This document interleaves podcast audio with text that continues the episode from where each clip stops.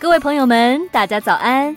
最近很多听众投稿分享，发现上班时脑袋容易突然放空，开会途中经常恍神，有听众 email 还记错人。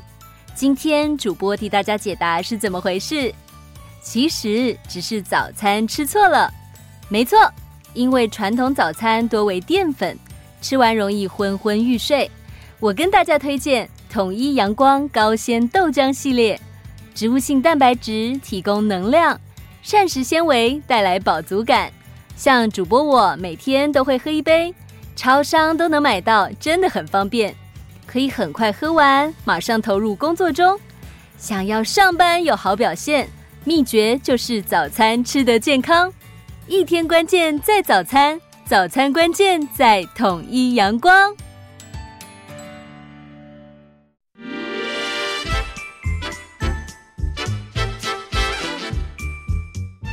有健康的身体，才有健康的生活。名医扣专业医师线上听诊，让你与健康零距离。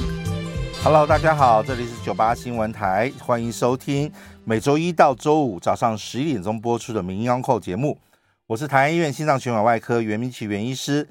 今天节目在 YouTube 同步有直播，欢迎听众呢在 News 九八的 YouTube 上面，那么进行了留言。那反正我每次来，大家就是心脏血管相关的问题。半点钟过后，我们也照往例，我们接听大家的 call in。先预告大家的 call in 专线是零二八三六九三三九八。那么相信与不相信呢、我今天要谈的题目，我本来真的不知道，但今天是什么？五月五号是。那个世界的什么肺动脉高压日啊，那这是非常奇妙的一个日子啊，我都不知道有这个日子，只是今天 不小心在查到的时候，哎，今天刚好是肺动脉高压。那昨天我在跟制作人讨论的时候，我就在想说，哎，今天就来讲讲肺动脉高压是个什么样的情形哈。那我觉得这是蛮有趣的一个题目。其实更有趣的是，上次我在晚上的一个节目里面呢，是跟有台一些节目，我最近一直在呼吁大家。事实上，疫情已经到了一个目前来讲至少不是很严重的情况下，所以 又进到比较天热的情形，到底还需不需要戴这个口罩？戴口罩这个事情引起了蛮大的一个回响啊，回响到一个程度，居然有人来查查我所讲的内容到底是不是属实，还是假新闻等等啊。所以 最近这段时间还蛮蛮好玩的，经常要回应大家这个相关的议题。其实还是一样，希望大家想，我为什么要戴口罩？我们老天爷设计我们的呃呼吸的方式是什么呢？新鲜的空气要进到你的鼻子、嘴巴里面，到肺部里面去换气，换气之后气体可以脏的气体可以到空气中去稀释掉，这是个正常的路径。只是说，在个病毒啦或者细菌 在空空中蔓延的时候，包括 PM 二点五这个脏空气 在蔓延的时候，你觉得它一直吸到你肺里面去，会造成肺部的伤害。所以这时候你戴了一个口罩，戴了个口罩的话，这样的话脏的东西可能会经过这个滤网，那么它比较不容易进到你肺里面去。所以 目的是什么？是干净的东西要进到肺里面去。OK，好。但是如果现在 真的没有什么疫情，又是春天，春暖花 那花开，那么很多新鲜的空气在空气中在流荡着，那这时候你应该做的是什么？你应该是尽量深呼吸，尽量把肺部里面脏东西把它咳出去，呼出去。那么这才是一个比较健康的一个方式，所以我一直呼吁，在这种春天来的时候，如果不是一个群聚的地方，如果这个地方并没有很多人感冒或什么东西的话，你应该把口罩拿掉，你应该到有空旷的地方、有绿树的地方，尽量做深呼吸，尽量做吐气，好，像那种太极拳那样的运动，吸气，吸到饱，吐气，吐出去，那么这样的话，你气体就可以做成流动。但如果这时候你还是坚持啊，我要戴上口罩，那戴上口罩的时候呢，比较麻烦的一件事是什么东西？你的肺部所要吐出去的二氧化碳是没有办法有效的出去的。那它有时候，尤其你现在又用一些什么三 D 呀、四 D 什么那些比较有空间的口罩的时候，当你吐出去，它在口罩中稍微滞留一下子，你下口气又马上被吸回来的话，你会反复的吸自己的废气，会吸自己的废气。那第二件事情，你在打嗝的时候，你在咳嗽，你在、呃、胃食道逆流，有胃酸逆流的时候，这些酸气本来应该到空气中去做一些稀释的，但是呢，因为你戴着口罩，那么一打嗝、一咳嗽，哎，它反而被自己吸进去了，所以 会不会造成伤害？应该学理上是会有的。那我们是观察到这个现象，医学很奇妙，我观察到这个现象，我就要想办法去认证这个现象。所以这时候我也是这段时间也在医院里面到处找仪器，怎么测量小小口罩里面到底二氧化碳浓度有多少，到底它 pH 值有多少。但是很遗憾的，目前找不到这样的小试剂哈，所以我也没办法，我只能说 好像有这个症状，那么不见得这一定会是，但是慢慢的，当时间越来越久的时候，将来会不会造成什么伤害？事实上，医学就是这样子，你要花一段时间去验证，哇，几年前到底发生了什么事情，对身体造成什么样的影响？哈啊，我们只是说，我们呼吸的过程中是希望有一个非常好的一个换气系统。那今天又重重点就来了。那今天是为什么要讲到肺高压？因为肺高压直接影响到我们呼吸的系统。OK，我们身体是非常微妙的一件事情。我们从头部、脚部，好，在上面、下面回来血液，我们叫做静脉的血。静脉血 第一站呢，它就会到右边的心房。它回到心脏的时候，它从上腔静脉、下腔静脉回到哪里？回到右心房。右心房之后呢？右心房再到右心室，那右心室的时候，这时候这个右心室的血就要打出去，打出去，反正任何离开心脏的血管，我们都称它为动脉。所以呢，右心房、右心室之后，我们就经过肺动脉，把这个血液呢就送到肺部去。大家知道，我们的心脏跟肺脏基本上就是这个前后邻居、左右邻居的关系。所以呢，右心房、右心室的血。要经过肺动脉到肺部里面是邻居，所以它只要轻轻的咚咚咚咚，血大概就容易就到肺部里面去。到肺部里面的时候，从肺动脉、肺的小动脉、肺什么东西，肺动脉把血送到肺泡那附近的时候，它就做气体交换。气体交换之后呢，新鲜的空气，这个二氧化碳被稀释掉了，被过滤掉了。那么新鲜的氧气，那么吸进来之后，它气体交换之后。这所有的含氧的血又回到哪里去？回到肺静脉。肺静脉呢？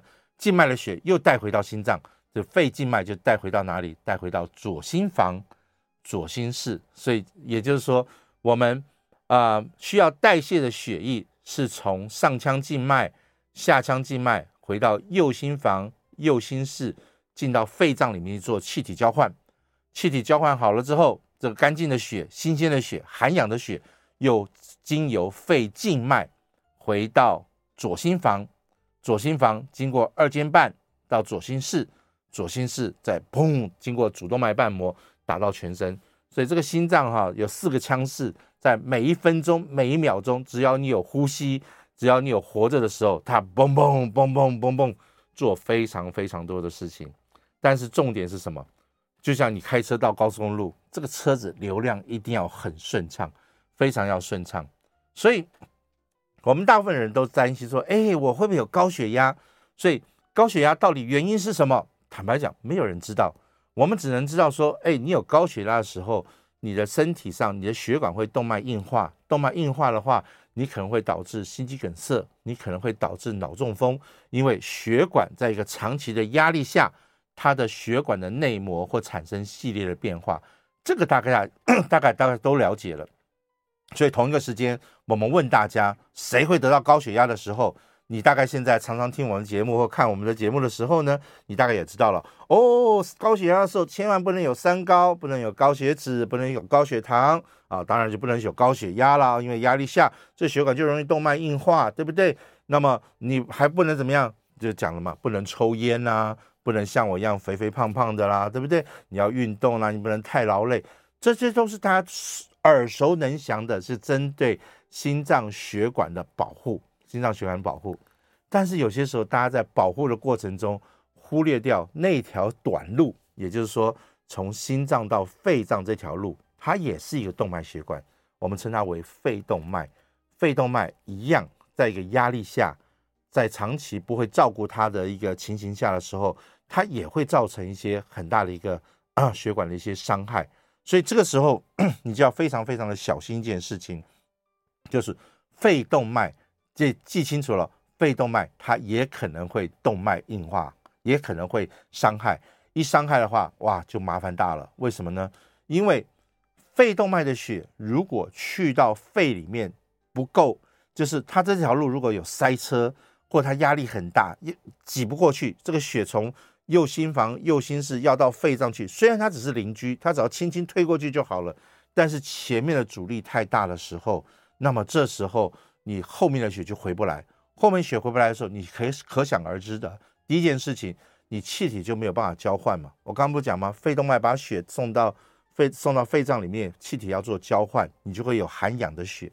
所以当前面这条路是塞车是堵住的时候，你的气体就没有办法交换，所以可想而知，你的你会不会喘？会喘，对不对？然后你会不会觉得有点那个？发汗的那种情形，就是嘴唇蓝蓝的啊，整个脸面目有点好像缺血、缺血，呃，缺氧、缺氧那个情形，就是蓝蓝的那种情形，会会不舒服。那当这个血有点过不去、有点塞车的时候，你会不会有点胸闷的现象？当然会，你也会有胸闷的感觉会出来。然后这时候呢，想想看，你的上腔静脉，上腔静脉就是从头、脖子、手这边回来的血，下腔静脉是从哪里？从两只腿。从这个肚子、肝脏这边回来血，都在进到心脏的门口那边产生了塞车，那你可想而知你会怎么样？你脖子脖子颈这个脖子会粗粗的，哈，颈颈静脉会粗粗的，让你下肢会怎么样？会有点水肿，那肝脏呢也会有点塞车的情形，所以它就会有很多很多刚才讲的这些症状出现，所以肺高压。你要不要小心？当然要小心，因为它没有办法做气体交换的时候，你这些症状都会出现。那一个循环系统，所以我们叫做循环系统，就是说 血要下要出得来，要回得去，它一定要走得很顺的时候，它才能够做彻底这个气体交换。所以你就要想办法避免掉这个肺高压情形，让这个血液能够进到肺里面去。那这时候我们才能够做带动。那么谁会得到肺高压？坦白讲。如果我要真要知道谁会得到肺高压的话，我就得到诺贝尔医学奖了哈，因为没有人知道。那多半来讲的话，它还是一个不明原因的肺动脉就会高压起来。那所以我们只能来回推谁会得到，那也是一样。最基本的，你不能太过劳累，因为肺动这个动脉这个压力呢，它虽然是小了一点点，但它还是有需要的。所以最特别的事情，大家去听了以后就会理解。我们身体上的动脉系统，记不记得我们身全全身，大家一定会耳熟能详啊、呃。血压应该维持多少？我们大概会说，哎，袁医师，好像正常的血压目前是一百三十八十左右，甚至好一点的话，可能一百三十七十五左右是最好的一个血压，对不对？那是从心脏打出去到全身的血管，我们是希望维持在一百三十毫米汞柱，但是回来回到心脏的时候，因为被身体到处被利用，回到心脏的时候，它自然就放慢了，它的压力就会小很多。所以，我们正常在肺动脉的压力呢，应该达二十二十左右，好，十五到二十左右，十五到二十左右。所以是动脉系统跟静这个这个动脉系统跟回来的静脉系统跟到肺脏这个地方的压力，大概是六比一左右的关系。好，大概就是在六比一左右的关系。所以。当你在发生这个情形的时候，你的血液它应该是要稍微低一点点，所以任何回到肺脏的压力，如果高于二十毫米汞柱的压力的时候，它我们就称它为肺高压。那肺在高压的时候，那就很糟糕的一件事情，血就非常不容易打出去，非常不容易打出去。非常不容易打出去的时候，刚刚讲气体就没有办法做交换，你整个人就会觉得非常不舒服。那么，所以。肺高压的病人常见的就是不明原因，还是强调不明原因。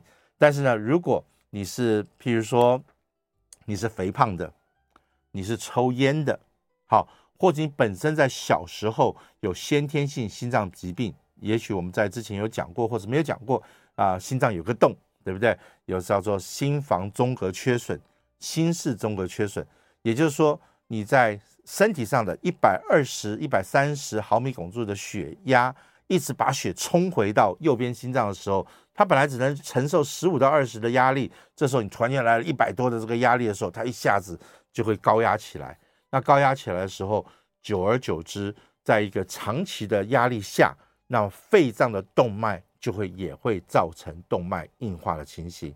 动脉硬化情形后，它的远端的肺部的小血管就会更糟糕。那这时候血呢，到了那个地方却没有办法进行有效的气体交换。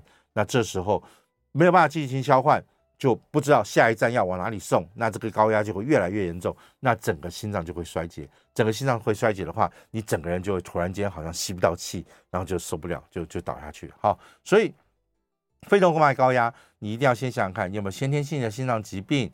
你有没有什么？有些人认为说，住在高山的地方本身缺氧的时候，他经常要让这个肺肺脏经常去换气，非常去换气，经常要要需要这个这个压力下才能进行气体交换的时候，他也容易肺高压化。好，那还有些人是啊，譬如说他的生活环境中啦，哈，他有吃一些药物，像一些镇定的药物啦，哈，像一些什么样的东西，它也会导致肺动脉容易高压这个情形出现。那么还有一些在环境中哈，像这个呃一些尘霾啦哈，像一些这个化学的一些，像我们这个这个那个那个墙壁粉刷装装潢用的那些啊那些化学材料，你长期在吸的时候，它也容易造成这个肺动脉啊出现问题。那更可怕的是，大家常常听到什么东西叫做肺栓塞，也就是说你在你在呃用女性的荷尔蒙的用药啦。你长期坐在飞机上面啦，经济舱症候群，你长期站、长期坐的时候，血管的这个静脉啊，产莫名其妙产生血栓了。那这个血栓噗一下子跑到肺动脉里面去，造成这些小血管或大血管一下子因为这个血栓吧嚓卡住了，那么后面就造成塞车，那马上就瞬间也造成肺动脉高压的情形。所以肺动脉高压的情形有非常非常多的原因。你还是要想办法去找清楚到底是什么原因，然后我们有没有办法去做什么事情？嗯，坦白讲，肺动脉高压的时候，一旦发生的时候，还真的挺难处理的哈，因为它的它的那个位置好不是非常友善。因为你想想看，如果它是刚才讲的血栓卡在那边了，你想想看，我要去弄那个血栓还真的很麻烦，我要从静脉先到右心房，再到右心室。然后再想办法绕到肺动脉里面去，那肺动脉里面还要分大血管、小血管、分支小更小的血管，所以它到底堵在哪个地方？我有没有办法有效率的把这个导管导到那个地方去，然后把那个血栓把它清出来？你可以想象这条路好讲，但不好做。那不行的时候，那怎么办？只好用开刀的方法。那你为了掏一点血栓，把整个肺部这个这个胸骨打开来，那找到血管，那进去掏进去弄。都是个非常辛苦的一件事情啊，所以这个那肺动脉高压的时候，就像有时候高血压，你说有没有手术可以治疗？没有，坦白讲，就是要用药物，用什么样药物让肺动脉那个地方的那个血管能够稍微放松一点点？我们最常听见大概就是一些威尔刚的药物啦，就是一些静脉血管能够放松的药物，让它能够血液能够容易过去。那这时候才是个比较重要的一个想法。那肺动脉一带高压的时候，你气体就很难那交换，所以病人最常见到的时候是怎么样呢？就是他会喘，他会喘，吸不到气，吸不到气的时候，他觉得有点胸闷哦，因为那个地方都没有办法去做很好的换气的时候，压力就很大。那这时候整个人呢就会觉得经常会头痛啊，不明原因的就会觉得很累，因为氧气不够。就像我刚刚讲的，你长期戴口罩。氧气不够，二氧化碳一直滞留的时候，你整个脑袋就呃，那语那语言就不详啦，行动什么的都会受到一些影响。那这些影响一旦发生的时候，你很多问题就不想去做，那就会造造成很大的一些遗憾。所以这时候你就要去知道，那这时候我们就去去听听诊器的时候，也很抱歉，听诊器要是能够有很好的功力，说，哎呦，这是肺动脉，这坦白讲挺难的哈。所以多半来讲是从 X 光片。看一下肺动脉那地方的那个形状有没有变得比较粗跟宽，好，那那有时候堵住的那个血管呢，它有时候会产生一个啊、像一个呃阶梯状的一个情形，在 X 光片上明显的发现，哎，这这段血管的动脉被堵住了，所以它气体都过不去，那个地方好像有一个奇怪的一个情形，那这也是一个间间接的诊诊诊断。那最后我们可能是要用心脏超音波，我们用电脑断层去直接去看。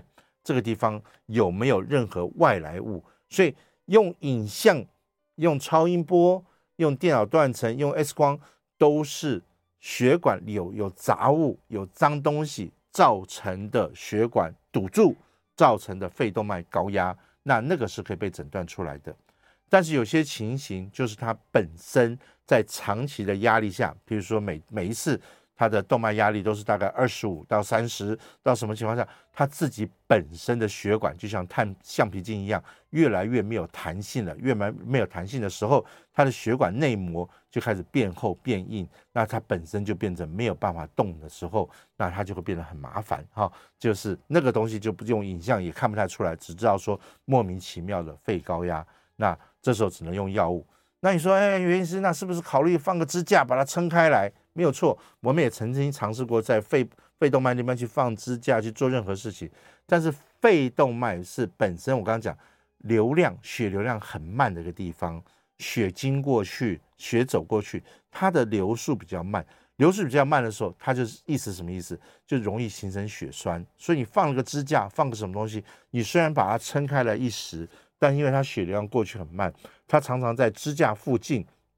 反而容易诱发血栓，反而容易诱发血栓，所以这时候又是变得非常两难的一件事情。所以因此，在肺动脉那个部分，如果你不幸需要放到支架的时候，你的抗凝血药又要吃很多。那抗凝血药吃多了，那糟糕，你你就可以想而知，你稍微一碰撞，哇，整只手就 OK。你稍微一怎么样，这又出血风险又大了。所以还是强调，尽量不要得到。肺动脉高压，它是个不友善的疾病，因为它会让你很不舒服。人只要被憋气，它就是个非常不舒服的一件事情。哈，所以我们必须要想清楚。所以怎么样去预防它，应该才是胜于去治疗它。所以我们怎么样去预防，最重要的是生活起居一定要非常好。第二，你家族有没有这样的问题？第三，就是你平常有没有在运动？因为你只要有运动，心脏只要有跳，心脏发生动脉硬化的机会就比较小。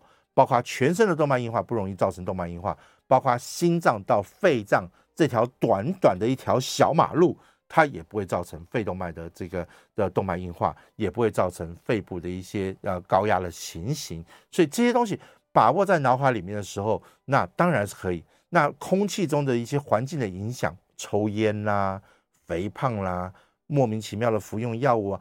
等等等等，它可能都会导致它恶化下去，所以务必务必，大家把一些逻辑想清楚之后，我们大概就知道。刚好纪念今天是一个叫做肺动脉高压日，我们稍微给你大家介绍一下，希望大家能够有听懂。那如果将有一次，下次再有机会，我把它模型再拿出来的话，也许大家是能够更理解我企图想跟大家讲些什么东西。我们先休息一下子，然后待会儿呢，我们就开始接 call in，任何有心脏血管方面的问题，欢迎打电话进来。我们休息。啊，欢迎回到九八新闻台民谣 call 节目，我是台医院心脏血管外科袁明奇袁医师。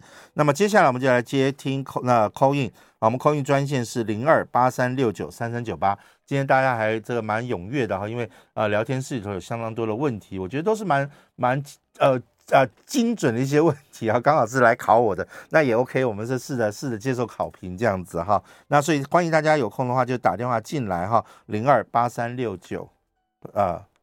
八三六九三三九八，没错。我们现在接张小姐电话。张小姐你好，哎，是你好，哎，我先生去年九月底哈装了支架，然后吃安心平跟保三通哈，然后装了支架以后就体重明显下降哈，本来五十二，现在变成四十七这样子，暴瘦哎，是不是有什么关系？我在线上听。Oh, OK，其其实装了支架之后哈，那么呃先生如果暴瘦的话。你还是要关心他心里到底怎么了哈，因为理论上这些药物这些东西都不会造成他任何的一些这样的副作用出来。但是呢，人一旦面临那个生死关键哈，他有时候会被吓到啊。像譬如说我现在这么胖，我如果真的不小心心肌梗塞，我可能会被吓到，我可能真的要停运动了。那瘦一点是好，所以还是看他的体型。如果他的身高体重是可以相对应的话，我们不用太担心。但如果莫名其妙的瘦，然后也没有刻意去做减肥，去做什么东西的话，你以一个年长者来讲，我们还是希望稍微关心一下到底发生了什么事情。是他最近因为装了支架之后，饮食上面做了个调整啦，还是作息上面做了什么调整？他为什么瘦？一定有个原因，我们不会莫名其妙瘦。那这时候他装上支架后，有没有心里头产生一些恐慌症、焦虑症？因为毕竟。装进支架是个大手术，大手术之后，他是不是会觉得说，哎呦，我要怎么样去呵护，我要怎么小心，呃，这个这实际上千万不能再坏掉。那这些东西都会影响到他后来的生活作息，他的情绪各方面的东西，所以去了解一下子，关心他一下，我相信应该是对先生来讲最好的一个照顾。我们再来接叶小姐的电话，叶小姐你好，好，袁医师，是我有先天的三尖瓣脱垂啊，去年哈那个经过心脏医生检查，说我有肺动脉高压，现在正在治疗中啦哈啊，我因为从小就容易喘啊，那个心脏不好，小时候那个只要那个哭就会昏倒。啊，现在正在治疗中，也也正在申请健保。那那个我是有吃类那个类那个威尔刚那种药啦。对。啊，我现在就是按照医生讲说，每天运动三十分钟，因为我有先天性很多毛病，我也有那个诶淋慢性淋巴癌白血病。哎呦，啊，辛苦。后来就是因为打 BNT，结果血红素又飙高。啊，现在是血红素有控制好了。啊，就是在吃，可能是因为吃那个类威尔刚那个药。啊，就就那个什么，血红素就正常了。是，没错。因、啊、因为医生，我上一次就是他第一次有跟我做，他以为我要装支架啊，结果说是哦肺动脉高压，所以就给我吃药。啊，现在治疗中，他说下一次可能再看看。啊，他最近又帮我说要做基因检测。对。因为我刚刚就讲了嘛，哈，你今天刚好就回应我今天所讲的一切。肺动脉高压有些时候真的找不到原因，它是莫名其妙。因为我刚刚讲，它是个很短的一条路，而且它是也也不需要太大的力气就可以把血送到，因为它是紧邻居嘛，心脏跟肺脏就是紧邻居，所以它只要一点点力气就可以把血轻易的送到肺里面。那这样的情形下，它为什么还会动肺动脉高压？大家有时候就不解。但是你如果长期处在肺动脉高压的时候，也就是说，我心脏的血总是出不去。我总是出不去的话，它第一个塞车点就在右心室嘛，因为右心室的血是经由肺动脉把血送到肺脏面去。那如果肺高压了，血送不出去，它就塞在右心室。车子一塞在右心室的时候，右心室就会膨胀起来。右心室一膨胀起来后，你的三尖瓣就关不起来嘛，因为三尖瓣就是右心房跟右心室之间的那个瓣膜，它就会被撑开来了。撑开来之后，它就造成二三尖瓣闭锁不全。所以这些听起来一听起来就知道你是个慢性疾病。慢性疾病的话，第一个要想到就是先天性到底出了什么问题，是不是有先天性哪哪里的肺动脉发育不良会导致这些情形？那这是在。早年在在先天性心脏疾病的时候是非常可怕的一件事情，因为长期在这个非高压的情形下的话，肺就会纤维化，它整个就是没有办法换气嘛，压力太大，气体过去根本就没有办法进行。也就是说，你就想，肺动脉就是个货车，把货送到肺脏的时候，那气泡就要去让它下货，它就在气泡里面做气体交换，然后再到下一站的时候，它再把换好的气再上这个货车，再送到肺静脉。肺静脉再回到心脏的左心房、左心室，它是个就是像个货车一直向前走。那当然到了肺脏、肺泡那边的时候，因为它肺纤维化，或者是它肺气肿，或者肺部什么什么东西，它根本下不了车的话，那糟糕了，那血液就没有办法做气体交换，就会造成呼吸不好或者是缺氧的情形，大概就是情形。所以你第一个把握原则，跟了跟着你医师配合去用药。这是第一件事情，第二件事情，要不要吃点抗凝血药？你要跟老跟你的医师好好去沟通。第三件事情，做什么样的运动？这个运动非常重要，因为记清楚了一件事情，你太费力的运动，那糟糕，他本来就已经很累了，你还让他拿个鞭子一直打他，他会更累。那你完全不动也不行，因为它就是需要一点微微的运动，所以要非常微妙。所以我刚刚听到你有听到讲说三十分钟，那二十分钟，这是你一定要跟你的医师，跟你自己要去主诉，我到底出了什么样的事情，我可以做些什么样的事情，这非常非常关键。所以把握这几个小小的原则来呵护你的心脏跟肺脏非常重要。我们再来接吴小姐的电话，吴小姐你好，啊，医师你好哈，是，我有一个问题，请问你哦。因为我最最近哦，哎，这一两个月很频繁，因为都有时候哈、哦，这样，哎，你我我有在量血压，但量血压那个血压是有点偏高啦，都一百四十几啦哈，还有时候一百三十几啊，那那个那个低的是八八十几，那那个跳跳那个动脉跳那个都是五十几而已。OK。那嘿，现在哈、哦，最近都是有时候都常常说心脏那边哈、哦，然后然后感觉不舒服，感觉不舒服，然后突然就晕倒，晕倒，然后一下子又醒过来，然后醒过来就一直冒汗，一直冒汗这样子。对，其实其实啊，吴小姐这边听起来哈，就是心跳太慢导致了今天的问题。这也是心脏心脏血管疾病里面一环里面非常重要的。也就是说，你心跳太慢的时候，我刚刚就讲，我们身体的运作，你一定要看心脏跟血压之间，它一定要密密切的结合在一起。所以，当你心跳太慢，你的个性又很急，我急着要去赶公车，我急着要去跟人家讲点事情，我急着要去照顾家里面，哪怕是家里头这热水煮开了，你要赶快跑过去关瓦斯炉，这些都叫做急。急的时候，当你急的时候，就是汽车要踩油门，也就是说，你当时为了要去满足关瓦斯这个动作，你的心跳可能需要六十多的心跳，才能够把血打出去到全身，供应你完成每一个小小的冲过去。关瓦斯炉、提水这些动作，所以当你这时候心跳只有五十几的时候，糟糕，它没有办法满足这些活动的时候，你脑袋就会突然间出现缺氧的现象。一出现缺氧的时候，眼前就冒金星，冒金星后眼前一发黑，咚一声就倒下去了。倒下去之后，身体又很微妙。当你倒下去的时候，他才知道，哎，我的主人怎么了？怎么发生这种事情？他马上就会自己来急救你。通常急救的反应是什么东西？自己会恶心，自己会冒冷汗。自己会自己刺激一下自己，让自己想办法醒过来。那一般来讲都会醒过来。所以当你有这个现象的时候，很抱歉，你一定要去医院，把你刚刚所讲的情形形容一下给你的医师听。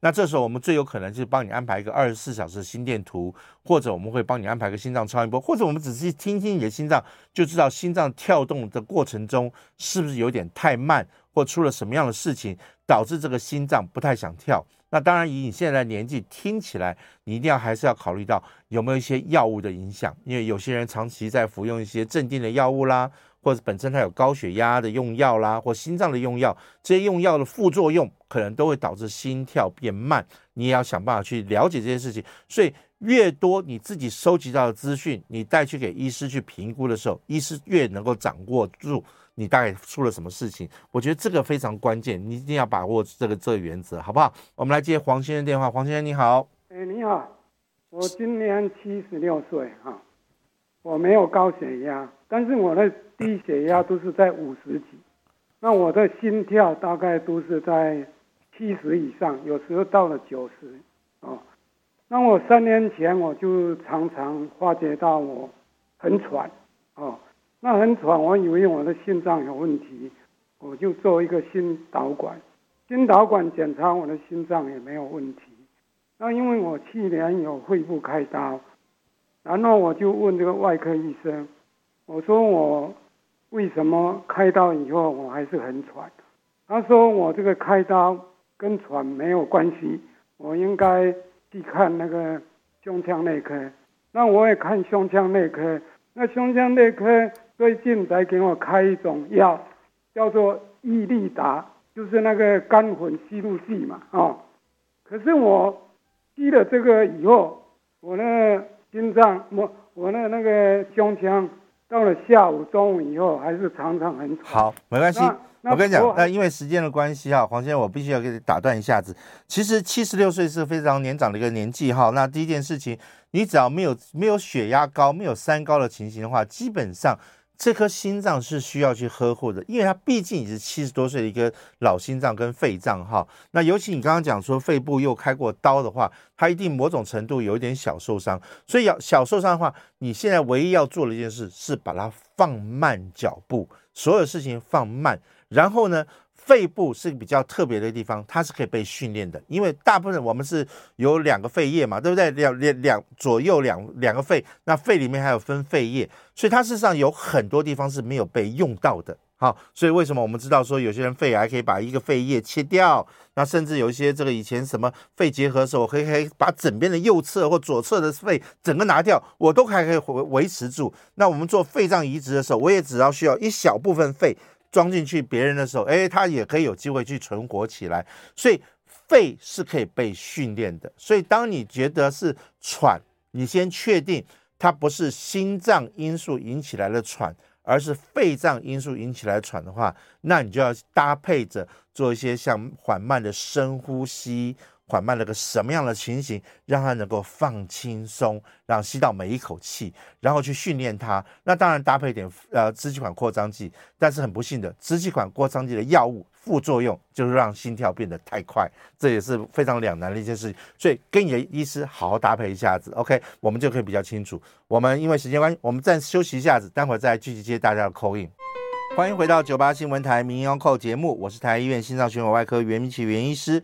那接下来我们继续接听大家的 call in 电话，call in 专线是零二八三六九三三九八。我们再来接林先生的电话，林先生你好，哎，袁医师你好，是，我父亲今年六十三岁哈，然后他都有练这个手臂肌肉的习惯，所以他手臂的血管算是还蛮 OK 的。可是那一天就是说啊，他为了这个肠胃道胀气的问题呢。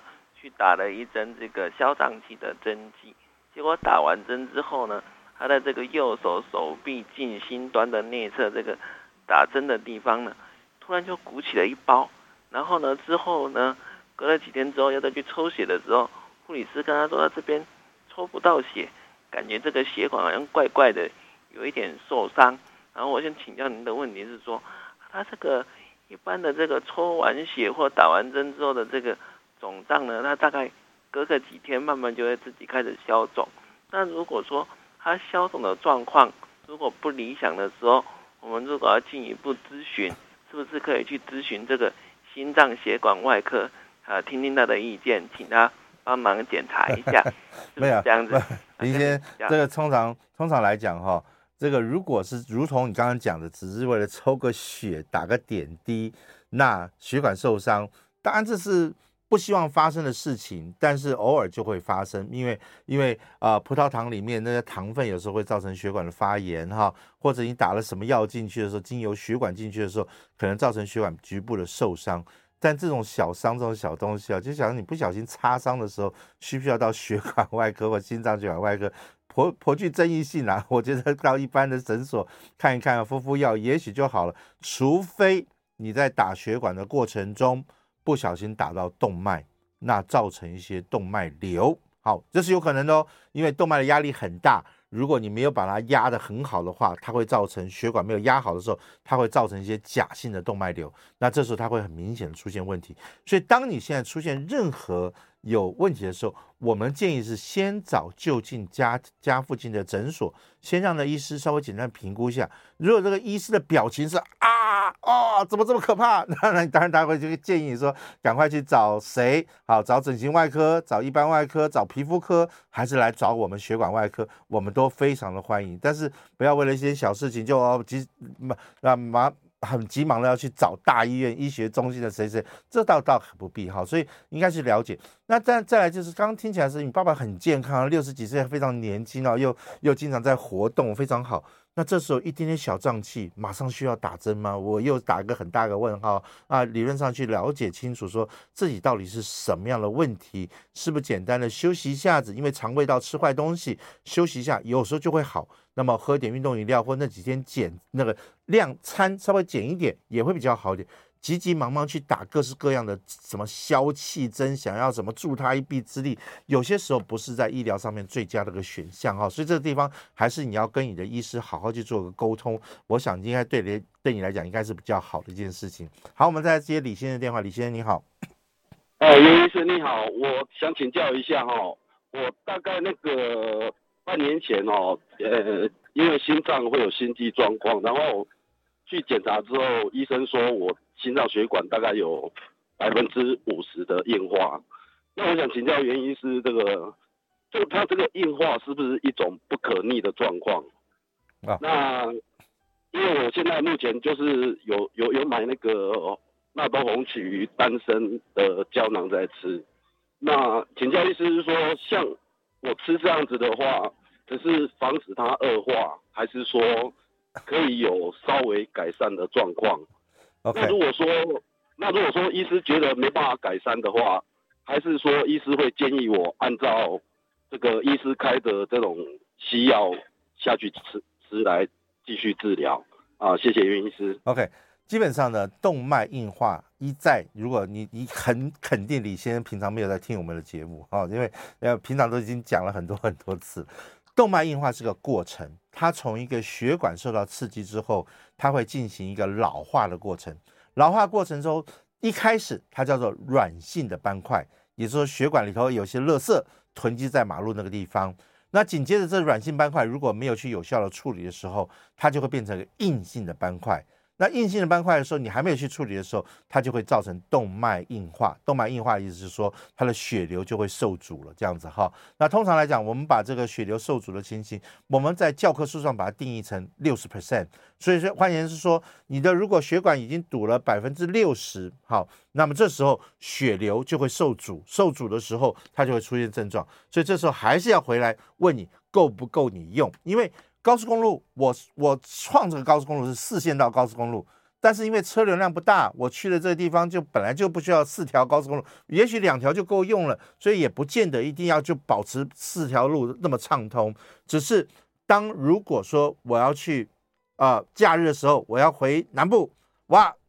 四线道变成两线道的时候，明显不够，我胸口就会有点胸闷的情形。那这时候就叫做不够了。不够的时候，你一定要想办法去做处理。在处理的方法里面，有放支架，有做血管绕道手术，有很多东西。好，我们刚刚讲说，你说有没有办法回过来？OK，如果你是处在软性斑块的时候，这时候你吃很多运动啦，休息，不要抽烟，纳豆红曲啊。你在瑞士的话，他会叫你吃巧克力；你在法国的话，叫你喝红酒，因为这里头都有些白藜芦醇，有些抗氧化的东西，都会让这血管好像可以从一个软性的斑块又会变成正常的，或是软性的到硬性之间，它中间还可以做一些调节，它会对血管有点滋润的作用。那是不是绝对？目前在实证医学上面来讲，还没有百分之百，只是说，哎，它好像会有点帮忙，但它不是百分之百。但其他百分之百是什么东西？像一些降胆固醇的用药，我们做过很多临床试验，是说它确实是有效的。你吃了以后，它胆固醇真的就下来，胆固醇下来的时候，它产生动脉硬化斑块的机会就很少，这样子哈。所以这东西是已经被证实是有效，所以胆固醇用药是一定的。好，那。因为血管有点狭窄，所以血过去的时候，它很容易形成血栓。血栓再多一点的话，会造成心肌梗塞等等。所以我们必须在这个情形下，会建议吃点阿司匹林啦，吃点这个这些抗凝血的一些用药。那这东西当然也是一个你要跟你的医师去做个沟通。那在沟通的过程中，你要很小心，因为。每一种药都有副作用，像阿司匹林，虽然它可以让血液稍微稀释一点点，但它会造成出血的问题，那它会造成胃酸过多的问题。这东西就是鱼与熊掌谁的那比较重要，当时你要去做很清楚的沟通，所以不要恶化下去，也是你的方才将来重点。所以唯一知道的是什么？你不管吃什么喝什么。过三个月、半年后再去做个检查，我们再来评估看一看到底有没有进步，我大概才能回过头来跟你讲说，哎，你过去这半年所做的努力是有效的努力还是没有效的努力？好，所以这些东西都是非常重要的一些讯息，这样子哈。那么那个呃结束后会再来一次疫情，我跟你讲，张先生啊。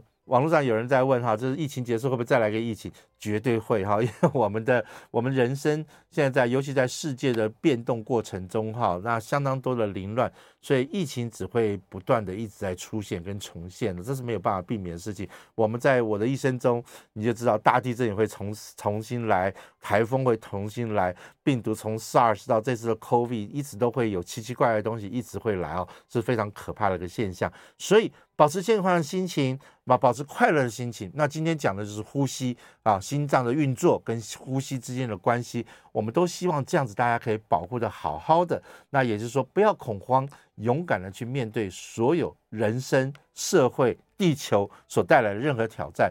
那我相信，人是可以可以接受这个挑战的。不要把自己认为说我好脆弱，我必须是温室的花朵，我必须把自己包得紧紧密密的，这样反而是不好。有机会哈，走出户外，尤其最近天气非常好。不过当然这几天还是要特别小心点，因为忽冷忽热，连我自己都好像觉得有点要感冒了。因为一会儿要开冷气，一会儿不开冷气，这是很痛苦的一件事情了。所以啊、保持愉快心情，多喝水，多运动，早早点休息。我想这是照顾自己最好的一个方法。那其他来了，就常常听我们的节目，我们就可以提供你最健康的讯息。OK，今天时间到了，我谢谢大家，下次见了，拜拜。